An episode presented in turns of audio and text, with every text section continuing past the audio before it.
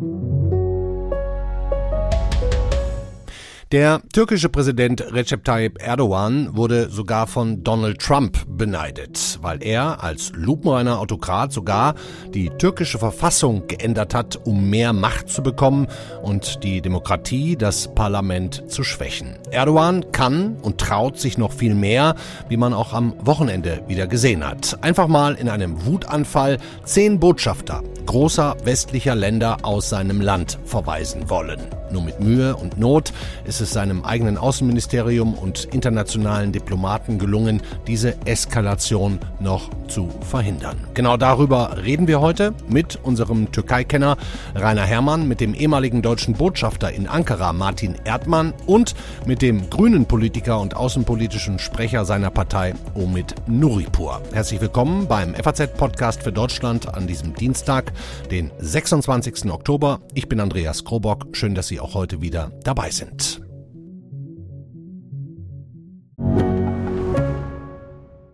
Mein Name ist Dr. Tillmann Rümenapf, niedergelassener Kinder- und Jugendarzt hier im Ennepe-Ruhr-Kreis. Die Einführung der Telematik sehe ich durchaus als Chance, aber aktuell fällt das System oft aus und es gibt viel zu wenig technischen Support. Dafür geht eine Menge Zeit drauf, in der ich die Kinder nicht genügend betreuen kann. Das muss sich ändern. Die besondere Nähe der niedergelassenen Haus- und Fachärzte ist in Gefahr. Was die Gesundheitspolitik jetzt dringend ändern muss, erfahren Sie auf rettetdiepraxen.de. Vor gerade mal zehn Tagen war Angela Merkel auf Abschiedsbesuch in der Türkei und der Präsident Recep Tayyip Erdogan war für seine Verhältnisse fast schon liebevoll. Er nannte Merkel seine geschätzte Freundin und sagte, die Liebe der Türken und Deutschen zueinander, die sei so alt, dass sie niemals zerbrechen werde. Eine Woche später, vergangenes Wochenende, sah es dann aber mal wieder doch nach Zerbrechen aus. Erdogan reagierte auf einen offenen Brief zehn internationaler Botschafter, darunter des Deutschen Jürgen Schulz, mit der Androhung, alle aus der Türkei auszuweisen. Gestern Abend dann wurde diese neue Eskalation so gerade noch abgewendet. Was da genau passiert ist, bespreche ich jetzt mit dem Türkei-Kenner und FAZ-Politikredakteur Rainer Herrmann. Merhaba, Herr Herrmann. Günaydın. Sayın Krobok. Sayın, genau, ja, ich erinnere mich an meinen letzten Türkei-Besuch. Sie waren das letzte Mal vor, vor neun Tagen, Sie waren dabei. Ich war dabei bei der Pressekonferenz in Istanbul. Ja. Und zwei Tage danach haben dann. Da war die, die, Stimmung noch gut. Da war die Stimmung noch gut, ja. Da war, sie, war, sie, war die Stimmung sehr entspannt und Erdogan war auch sehr gelaunt. Und dann zwei Tage danach haben die zehn äh, Botschafter äh, eben den Brief zu Osman, Osman Kavala verfasst. Und äh, von, äh, diese, diese zehn Botschafter vertreten sieben NATO-Staaten. Die Türkei gehört ja auch der NATO an. Ja. Und, äh, Amerika Staaten, dabei noch, ne? Frankreich Amerika dabei. Und sechs Staaten der EU. Und die, die Türkei beansprucht ja immer noch, der EU beizutreten. Worum ging es genau in, in diesem Brief dieser, dieser zehn Botschafter? Die haben einfach gesagt, Osman Kavala, ähm, der ja seit, ich glaube, vier Jahren inzwischen inhaftiert ist, solle nun doch endlich bitte freigelassen werden. Ja, Osman Kavala ist seit Oktober 2017 in Untersuchungshaft. Und darauf haben die zehn Botschafter hingewiesen und darum gebeten, den, das Verfahren schnell zu beenden und falls nichts vorliegt, doch endlich auf freien Fuß äh, zu setzen. Und sie haben äh, damit äh, ähm, ein Urteil des Europäischen Menschenrechtsgerichtshofs äh, vom Dezember 2019 aufgegriffen. Äh, die, Ur die Richter hatten damals einstimmig äh, geurteilt, es gebe keine Beweise, keine Belege, keine Informationen für die Anklage der türkischen Seite und deswegen sei, das war eine Anordnung der Richter, sei Osman Kavala umgehend auf freien Fuß zu setzen. Und daran haben die Botschafter erinnert. Und es war nicht das erste Mal, dass Diplomaten daran erinnert haben. Im hm. vergangenen äh, Jahr hat das äh, State Department äh, da, auch die Freilassung von Osman Kavala gefordert und damals war nichts geschehen. Hm. Die Türkei, muss man vielleicht nochmal dazu erklären, ist kein EU-Mitglied, aber Mitglied des Europarates und damit müssten sie ja eigentlich diesem Urteil, das Sie gerade genannt haben, nachkommen. Ähm, war also dieser Aufruf der Botschafter eine unerlaubte Einmischung oder ist er das Verhalten Erdogans rechtswidrig oder sprechen wir einfach? Zunächst einmal, die, äh, die Botschafter äh, haben dieses äh, Schreiben verfasst in Wissen, dass äh, die Türkei bis zum 30. November Osman Kavala freizulassen hat. Sonst beginnt der Europarat ein Disziplinarverfahren gegen die Türkei, das mit dem Rauswurf der Türkei enden kann und wahrscheinlich auch wird, sollte das dem Urteil nicht Folge geleistet werden. Mhm. Das heißt, ähm, die Türkei ist Mitglied des Europarates und hat die äh, Urteile des Europäischen Menschenrechtsgerichtshofs äh, zu, um, äh, umzusetzen. Und insofern war das keine Einmischung in die innere Angelegenheit der Türkei. Die Botschafter haben die Türkei lediglich daran erinnert, welche internationalen Verpflichtungen das Land hat. Mhm. Und, und, dennoch hat es Erdogan dermaßen auf die Palme gebracht, dass er am liebsten alle direkt aus dem Land geschmissen hätte. Ne? Wie konnte das wieder eingefangen werden? Welche diplomatischen Schachzüge, wer alles steckte dahinter, dass, dass diese Eskalation na, erstmal wieder abgedimmt wurde. So impulsiv der türkische Präsident ist, äh, so hat er auch vernünftige Leute in seiner Umgebung, vor allem voran Immerhin. Äh, sein außenpolitischer Berater Ibrahim Kalın äh, oder auch Außenminister Mevlüt Çavuşoğlu. Äh, und die haben offenbar zunächst auf Erdogan eingewirkt und also sozusagen meine türkischen äh, Quellen waren dabei nicht sonderlich erfolgreich, sodass äh, Erdogan am vergangenen Samstag nochmal eine Schippe draufgelegt hat. Äh, und dann haben Kallen und Çavuşoğlu Kontakt gesucht zur amerikanischen Botschaft und die haben dann diesen gesichtswahrende Formel gefunden. Wir Botschafter halten uns an das Wiener Übereinkommen über diplomatische Beziehungen und an den äh, Artikel 41 äh, darin, der besagt, dass Diplomaten sich nicht in die inneren Angelegenheiten eines Gastlandes einzumischen haben. Und das war dann die Formel, die dann beide Seiten als Sieg ausgelegt haben. Die türkischen Medien titelten, der amerikanische Botschafter hat nachgegeben. Mhm. Und so war auch der Tenor heute Morgen in der äh, türkischen äh, Presse, während auf der anderen Seite der amerikanische ähm, äh, Außenamtssprecher Ned Price gesagt hat, wir würden das noch einmal machen, denn das Schreiben zu Kavala war keine Einmischung in die inneren Angelegenheiten der Türkei. Mhm, das heißt, es war jetzt einfach diplomatisch geschickt von allen Seiten, um die Situation nicht eskalieren zu lassen. Es war ein Sieg der Diplomatie, ein Sieg der Diplomatie äh, über das impulsive Verhalten des türkischen Präsidenten. Mhm. Osman Kavala sitzt seit vier Jahren, ziemlich fast genau, haben Sie gerade gesagt, in Untersuchungshaft ohne echte Gründe. Wissen wir eigentlich, wie viele Menschen aus dubiosen Gründen gerade in Haft sitzen in der Türkei? Sind ja auch deutsche Staatsbürger dabei. Sind auch deutsche Staatsbürger dabei. Wie viel inhaftiert sind, da fragen wir Menschenrechtsorganisationen. Äh, jüngst ähm, äh, hat das äh, führende Meinungsforschungsinstitut der Türkei Metropol eine Umfrage gemacht äh, zur Frage, vertrauen Sie der türkischen Justiz? 70 Prozent der Befragten, repräsentative Umfrage, 70 Prozent der Befragten haben gesagt, wir vertrauen nicht mehr. Auf die Rückfrage, weshalb? Ja, weil man heute in der Türkei für seine politische Meinung eingesperrt wird.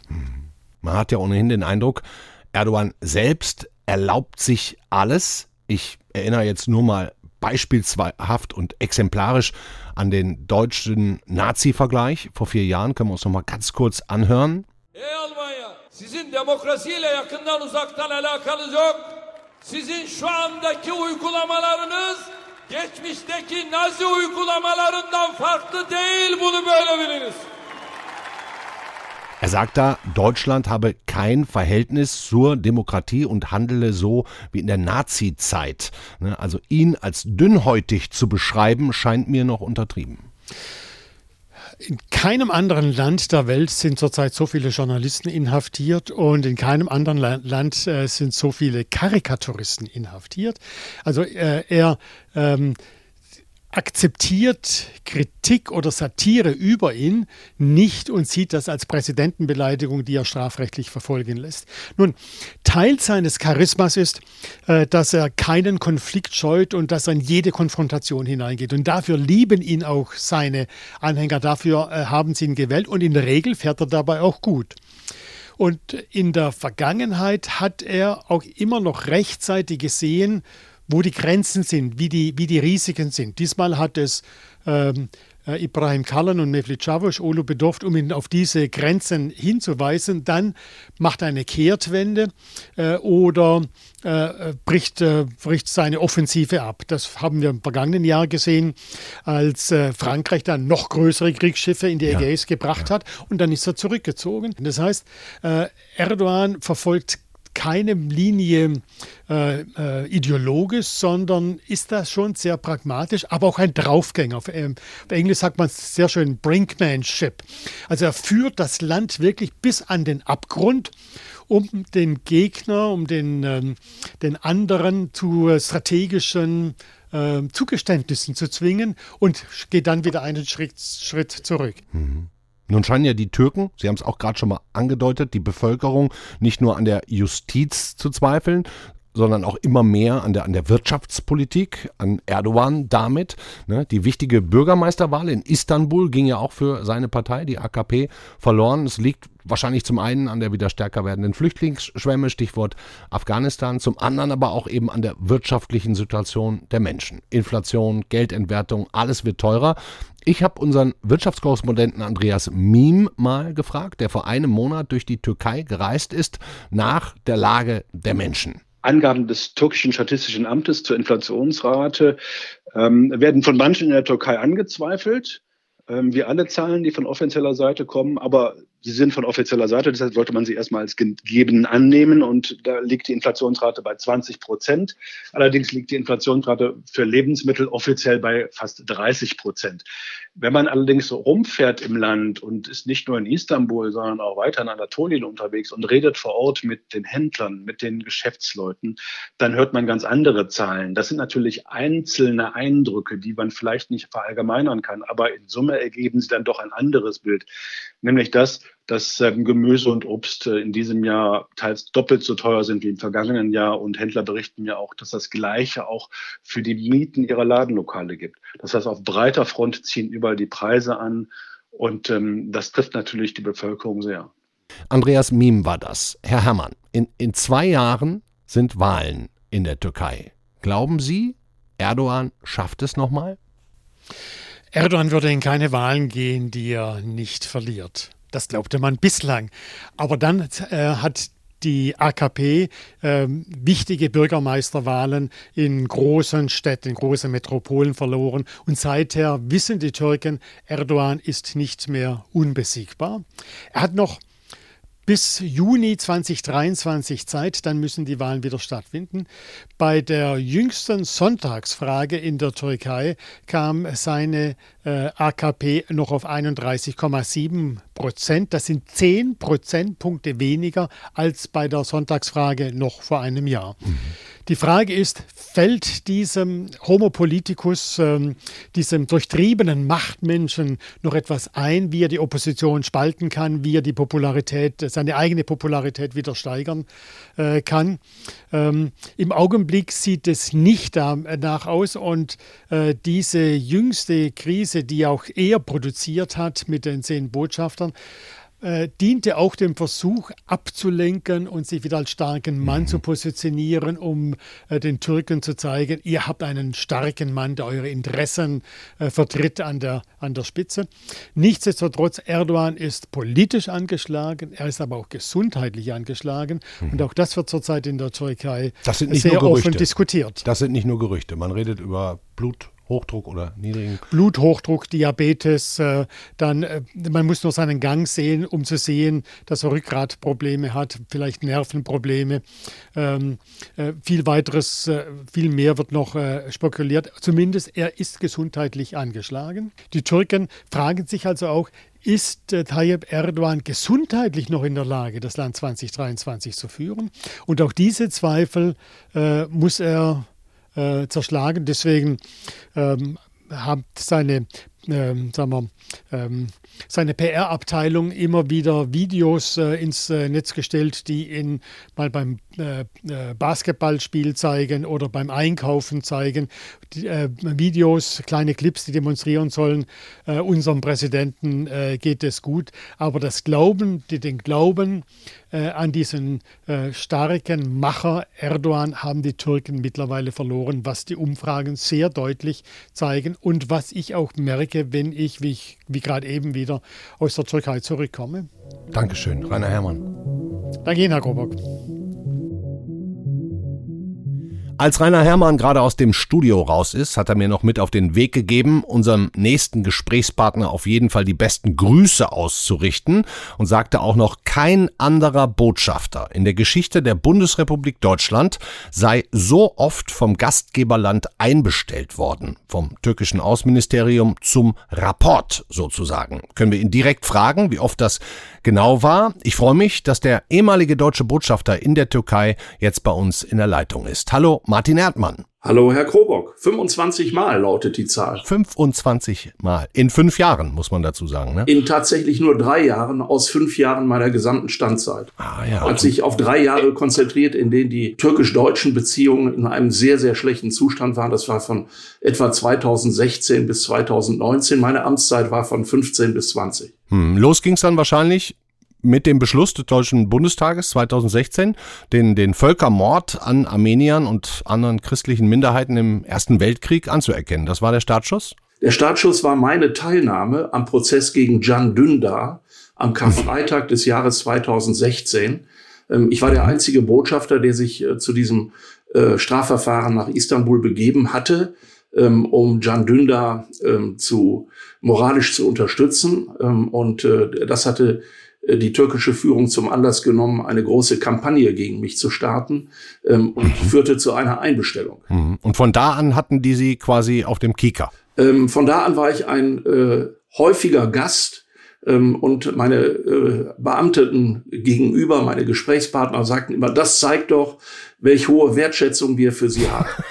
Das ist äh, freundlich ausgedrückt. Wie muss man sich also so eine Einbestellung vorstellen? Offizieller Brief und dann innerhalb kürzester Zeit zum Außenminister oder ins Außenministerium auf die Sünderbank. Wie läuft sowas ab? Also das Telefon klingelt und meistens soll, soll man dann innerhalb von ein bis zwei Stunden sich im Außenministerium einfinden. Ach, so schnell. Entgegen der landläufigen Vermutung wird die Guillotine nicht in den Hof gerollt.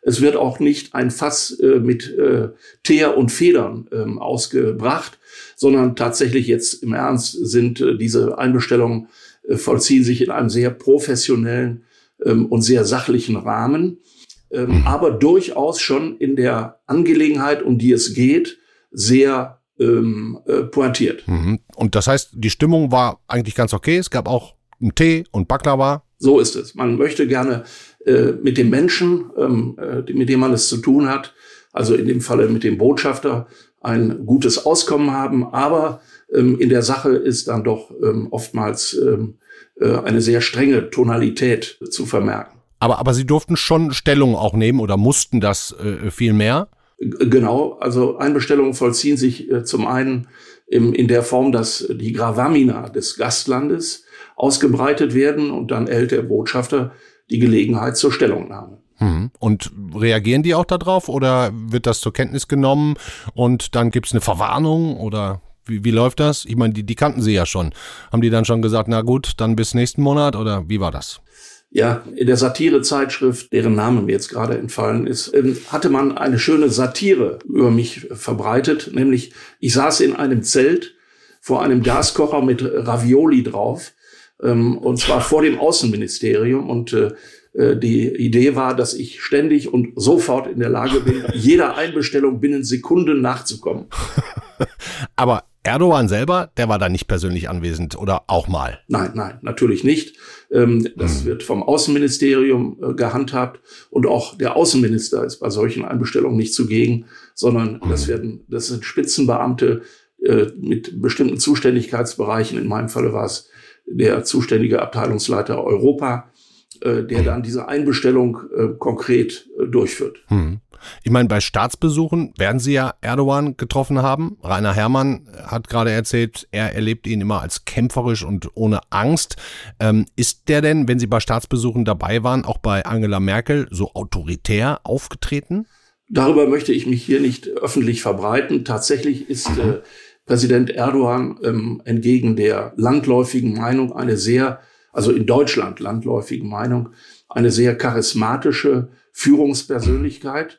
Ähm, und ich führe seine lange Amtszeit als Ministerpräsident und dann seit 2014 als Präsident darauf zurück, dass er in der Lage ist, äh, die Menschen in der Türkei für sich zu begeistern bis heute. Und auch wenn mhm. seine Partei, die äh, AKP, an Zustimmung stark eingebüßt hat, sind seine persönlichen Zustimmungswerte noch ähm, erheblich. Und dazu dürfte auch wieder erwarten, die Ausweisungsaffäre, die ja glücklicherweise zu einem guten Ende gekommen ist, äh, einen Beitrag mitgeleistet haben.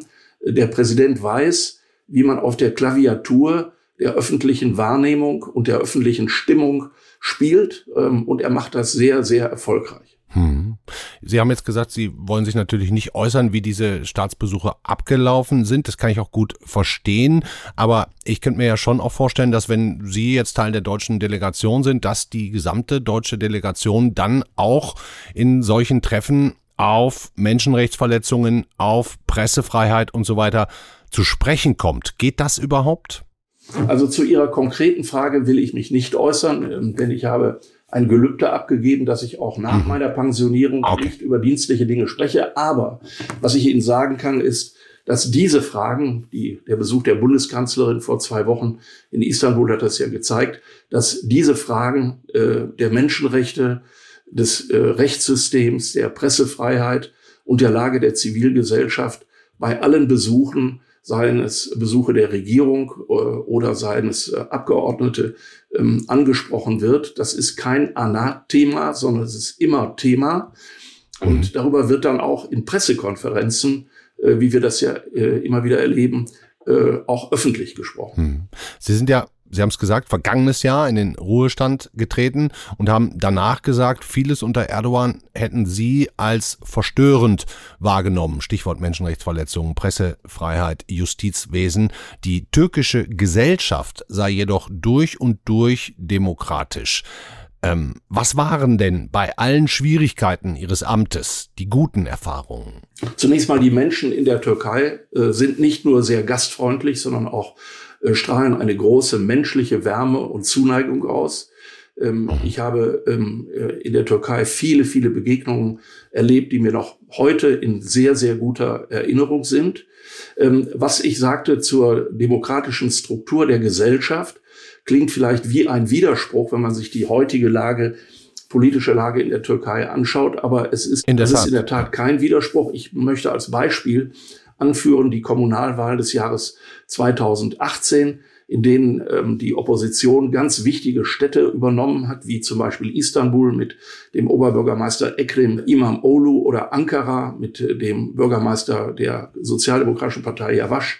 Kurzum, ähm, viele, viele andere Städte. Das heißt, äh, das türkische Volk, die türkischen Wähler sind sich durchaus ihrer demokratischen Rechte bewusst und nutzen sie auch. Und wir sind sehr gespannt, was das für das Jahr 2023 bedeutet.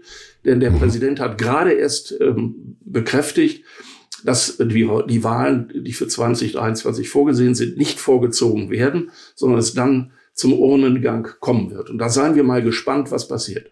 Hm, das wird ja keine ganz unwichtige Wahl für die Türkei, denn, denn kurze Zeit später ist 100 Jahrfeier, ne? 100 Jahre türkischer Staat. Kann mir kaum vorstellen, dass, dass Erdogan sich das nehmen lassen will.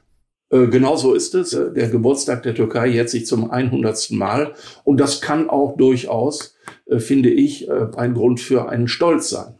Dankeschön, Martin Erdmann. Vielen Dank, Herr Krobock.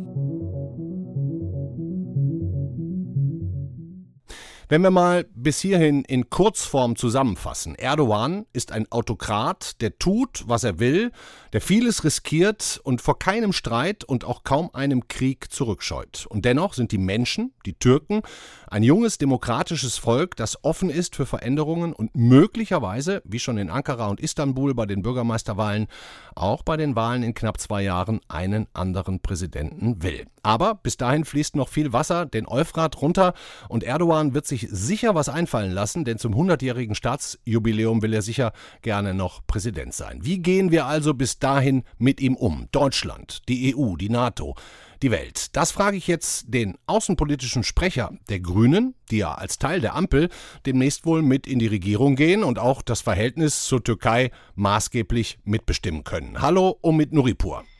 Ich grüße Sie. Herr Nuripur, nun ist es ja so, dass der Rauswurf von zehn Botschaftern aus der Türkei noch so gerade eben verhindert worden ist. Sie hatten mitten in der Eskalation noch vor dem halbwegs guten Ende gesagt, man müsse Erdogan international die Stirn bieten und in Zukunft einen sehr deutlichen Ton anschlagen. Gefällt Ihnen der freundliche Kurs von Angela Merkel nicht? Auf der einen Seite sind wir sehr, sehr eng verwoben mit der Türkei, militärisch, in der NATO, politisch, äh, kulturell, vor allem in den innermenschlichen, zwischenmenschlichen Beziehungen. Auf der anderen Seite ist das halt komplett indiskutabel, was er da veranstaltet. Wobei man sagen muss, eine offizielle äh, Ansage der Regierung der Türkei an die Deutschen beispielsweise, aber auch an die anderen neuen Staaten, deren Botschafter da im Visier waren, dass die, ihre Botschafter jetzt Persona non grata wären, ist nie erfolgt. Das mhm. heißt, es war relativ viel Schaumschlägerei. Und wir tun uns einen großen Gefallen, wenn wir das auch so benennen. Denn das, was jetzt passiert in der Türkei, ist, äh, nachdem das abgewendet worden ist, erklärt man jetzt, äh, man habe gewonnen und der Westen hätte, ab, hätte eingelenkt. Das wiederum ist quasi das Vorprogramm zur nächsten Eskalationsstufe und das können wir uns nicht bieten lassen. Hm. Der Europäische Gerichtshof für Menschenrechte hat ja schon vor geraumer Zeit verfügt, dass der türkische Oppositionspolitiker Osman Kavala freigelassen werden muss. Bis Ende November hat die Türkei noch Zeit dazu. Wenn es bis dahin nicht passiert, werden sie dann aus dem Europarat entfernt und weitere Folgen? Äh, es ist dringend notwendig, äh, die Türkei an den Regularien zu messen, denen sie sich unterworfen hat. Das haben alle anderen Mitglieder des Europarats ja auch gemacht. Osman Kavala, der, der eigentlich gar kein Politiker ist, sondern ja sowas wie ein, ähm, wie ein Philanthrop, der einfach zivilgesellschaftlich spannende äh, äh, Projekte finanziert hat mhm. und finanziert äh, in der Vergangenheit, muss freigelassen werden bis Ende November. Wenn das nicht passiert, gilt es, gibt es Mechanismen innerhalb des Europarates. Und ich kann nur davor warnen, dass man jetzt im Voraus jetzt schon anfängt, der Türkei irgendwelche Rabatte in dieser Frage in Aussicht zu stellen. Es ist keine Frage der Einmischung in die inneren Angelegenheiten der Türkei, wenn wir die Türkei daran erinnern, dass sie Verpflichtungen eingegangen ist und die Rechtsstaatlichkeit in der Türkei massiv voraussetzt, dass Kavala freigelassen wird. Hm. Würden Sie lieber, wie Emmanuel Macron es ja schon gemacht hat, mit Kriegsschiffen vom Bosporus auf dicke Hose machen? Ich glaube, dass das nicht die richtige Lösung ist. Wir haben aber auch gleichzeitig gesehen, dass allein schon die Ansage, dass zehn Botschafter, auch der amerikanische im Übrigen, nicht nur der deutsche, jetzt rausgeschmissen werden würden, zu einem massiven Zusammenbrechen der Lira geführt haben. Äh, man sieht, wie sensitiv die Wirtschaft dort reagiert hat in der Türkei. Äh, es ist nicht so, dass Erdogan alleine auf der Welt ist. Es ist nicht so, dass wir jetzt da sitzen müssen und jetzt das Kaninchen vor der Schlange denken müssen, dass wir jetzt von ihm abhängig sind. Äh, wenn ich verwoben sage, dann sind die, sind die Abhängigkeiten beidseitig. Hm. Und ab und an mal daran zu erinnern, dass auch die Türkei uns braucht und nicht nur wir die Türkei, ist, glaube ich, das Gebot, was möglicherweise bei dem einen oder anderen die Gedanken klärt. Hm. Einer der Hauptgründe, warum Erdogan ja immer wieder Brücken gebaut werden und man offensichtlich auch jetzt diplomatische Zaubertricks anwendet, ist ja die Lage der Türkei als Einfallstor für Millionen von Flüchtlingen aus Syrien, aus Afghanistan, aus Pakistan. Wie wollen Sie denn dieses Problem lösen? Erdogan vor den Kopf stoßen könnte ja auch noch größere Probleme schaffen. Ich glaube, dass genau das das Grundproblem ist, dass er sieht, dass wir hier äh, in großer Hypnose und Angst äh, sitzen vor, davor, dass er die Schleusen aufmachen könnte mhm. äh, und dementsprechend äh, auch so agiert. Äh, als dieser Streit eskaliert ist, gab es für alle sichtbar vier Flieger am Tag, die von Ankara nach Minsk geflogen ja. sind plötzlich, ja. wo offensichtlich war, dass Leute da reingesetzt werden, um uns Angst zu machen. Wenn wir diese Angst, äh, wenn wir uns von dieser Angst verleiten lassen, dann haben wir ein Problem. Fakt ist, die Türkei baut gerade fetten, äh, eine fette Mauer an der Ostgrenze. Fakt ist, dass Erdogan innenpolitisch sich gar nicht leisten kann, äh, die Leute vom Osten aus reinzulassen, weil die Leute in der Türkei ja gesehen haben, dass äh, sehr, sehr, sehr viele Leute dort stranden werden. Es ist nicht einfach so normal, dass Leute jetzt irgendwie über die Ägäis rüberkommen. Die Balkanroute ist zu. Das heißt, es ist so, dass die meisten in der Türkei hängen bleiben. Und das hat gerade die Innenpolitik in der Türkei ja auch ganz massiv äh, beschäftigt und hat Erdogan ja auch mit unter Druck gesetzt. Das heißt, äh, diese Nummer, ich mache die Schleusen auf, ist Unsinn und äh, man muss sich einfach mal von dieser Angst befreien, damit man auch äh, sehr frei und deutlich äh, Tacheles reden kann. Hm, Angst ist gut. Ist es ja auch so, dass Erdogan, ohne mit der Wimper zu zucken, Politiker, auch Deutsche beleidigt. Den noch amtierenden Außenminister Heiko Maas hat er ja als politischen Dilettanten bezeichnet, der das irgendwie überhört und wegignoriert. Wie würden Sie mit sowas umgehen? Ich finde das äh, sehr souverän von Heiko Maas und ich habe Heiko Maas die letzten Jahre nicht oft äh, äh verteidigt, äh, dass er als Chefdiplomat als Chefdiplomat sich sozusagen jetzt nicht auf dieses Niveau begibt und es auch weglächelt. Aber es ist die Aufgabe anderer, in der Bundesregierung und dann glasklar zu machen, dass wir diesen Ton uns nicht gefallen lassen. Es ist offensichtlich, dass diese Deeskalation auch in Richtung Deutschland auch damit zu tun hat, dass jetzt eine neue Regierung in Deutschland jetzt ins Amt kommt und er will sehr klar und deutlich abstecken, äh, dass er hier der, der große, starke Mann ist. Und auch deswegen ist es notwendig, dass wir das, was gesagt werden muss, auch klar und deutlich aussprechen. Und dazu gehört auch die, der, äh, der, der Hinweis auf äh, einen Zustand der Rechtsstaatlichkeit in der Türkei, der weit mehr als bedenklich ist. Und die Regularien des Europarates müssen gelten. Letzte Frage, Herr Nuripur, weil ich weiß, Sie haben wenig Zeit heute. Wäre denn das Außenministerium für die Grünen ein spannendes Ministerium und dass es sich in den Koalitionsverhandlungen zu kämpfen lohnt? Ja, aber es gibt auch viele andere sehr spannende, tolle Außenministerien und deshalb werden wir sehen, was hinten rauskommt. Aber das Außenministerium ist sicher ein, ein, ein wichtiges. Ähm, nur wird am Ende nicht einzelne, das über einzelne Ministerien entschieden werden können, sondern über ein Gesamtpaket. Äh, es ist bekannt, dass das Wichtigste für uns das Thema Klima ist. Äh, es gibt auch ein paar andere sehr wichtige Arbeitsfelder, die für den Klimabereich wichtig, äh, wichtig sind. Finanzen, die ja. Finanzfrage, die Wirtschaftsfrage, die Umweltfrage, aber auch die Frage der Klimadiplomatie. Wir werden sehen, wo das alles endet. Dankeschön und mit Nuripur. Danke Ihnen. Ciao. Das war der FAZ-Podcast für Deutschland an diesem Dienstag, den 26. Oktober. Sehr lehrreich. Wieder mal für mich. Ich hoffe, es ging Ihnen ähnlich. Morgen ist die Kollegin Katrin Jakob wieder für Sie da und da befassen wir uns mal wieder mit dem guten alten Thema Corona. Machen Sie es gut. Schönen Abend. Ciao.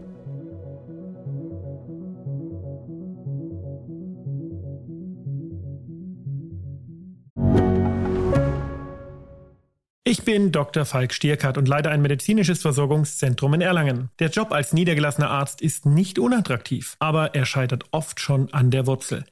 Wenn unser Studiensystem nicht darauf ausgelegt ist, genug Ärzte in guter Qualität auszubilden, wie soll die medizinische Versorgung in Mittelfranken dann gedeckt sein? Die besondere Nähe der niedergelassenen Haus- und Fachärzte ist in Gefahr. Was die Gesundheitspolitik jetzt dringend ändern muss, erfahren Sie auf rettetdiepraxen.de. you.